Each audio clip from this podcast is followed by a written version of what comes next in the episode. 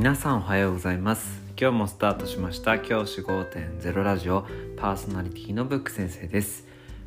僕は現役の教師です。学校で働きながらリスナーの先生たちが今よりちょっとだけいい人生を送れるようなアイデアを発信しています。より良い授業、学級経営、働き方、同僚、保護者、児童、生徒との人間関係、お金のことなど、聞かないよりは聞いた方がいい内容を毎朝6時に放送していきます。通勤の後から10分間聞き流すだけでも役立つ内容です。一人でも多くのリスナーの先生たちと一緒に良い教師人生を送ることが目的のラジオです。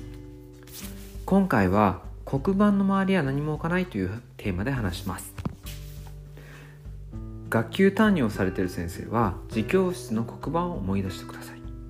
黒板の周りに何かありますか？僕は学級担任をしているのですが黒板の周りには何も置いていません。一般的な学級では学級目標や学校目標自治体の方針など額縁に入ったものが置かれているケースが多くあります。また黒板の端に連絡事項が書いてあったりチラシや書類が貼ってあるケースも見受けられます。このようなものは生徒のや児童生徒の集中力を奪う原因になるとなっています。人は無意識のうちに視界に入るものを認知しています。知り合いと向かい合って話していてもその後ろを通る人に目がいってしまうことありませんか？このような刺激を常に僕たちは受け続けています。例えば学職員室である先生と話していても他の先生の動きが気になったりっていうことは私たち教員にもあると思います。これは黒板も同じなんですね。子どもたちは黒板の板書を見ながらも授業に関係のないものに目がいってしまうものです。特に発達障害を持った子どもたちの中には注意散漫になってしまう子も当然います。そんな子どもたちは授業の板書以外のチラシや額縁に目がいってしまうものです。そのため授業に集中させるにはできるだけ視覚的な刺激を減らすことが重要です。子どもたちがなぜ集中しないんだと指導する前に実は私たち教員が作っている環境に問題があると考えることが大事だと思います。そのように環境を整えることが学力に大きな影響を与えると僕は考えています。僕が以前勤めた学校で黒板の6分の1ほどを連絡事項チラシで埋めて額縁や症状をたくさん貼っている学級がありました。額縁や症状は前の黒板の上のところに貼っています。その学級は年度当初はまあクラスの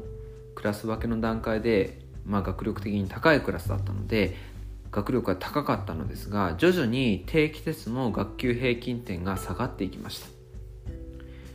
僕の学級では年度当初から黒板周りの掲示物を減らしています。そして学力学級の学力が伸びて学級平均でその学力が高かったクラスを抜いてトップになることができました。またそれは上位層が伸びたというよりは学級で学力的に比較的低い階層の子たちが上昇して底上げするボトムアップする形で平均点が伸びました。もちろん教室の環境を変えたことが唯一の要素だとは全然思っていません。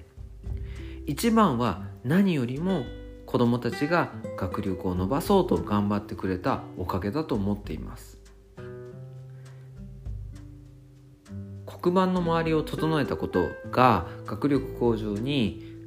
確実につながった。もう黒板の周りを整えたら確実に学級が良くなるとは言い切れません。ですが少なくとも授業への集中力は高い状態を保持できたと思っています。黒板の周りがごちゃごちゃしているよりはすっきりしていた方がいいのは確かだと僕は思っています。ではじゃあ実際に黒板の周りをどうやってきれいにするか実際に行っていることについて次回の放送でお話ししたいと思っています。今日のまとめですが学級の黒板の周りは何も置かないことをお勧めします。子どもたちは私たちが思っている以上に集中力を黒板の周りにあるものでそがれているものです。ですので子どもたちの集中力を最大限授業に使ってもらうために黒板の周りは整えることをお勧めします。次回は黒板の周りをきれいにするために私が実際に行っていることについてお話しします。じゃあ今日はこの辺で。起立例着席。さようなら。また明日。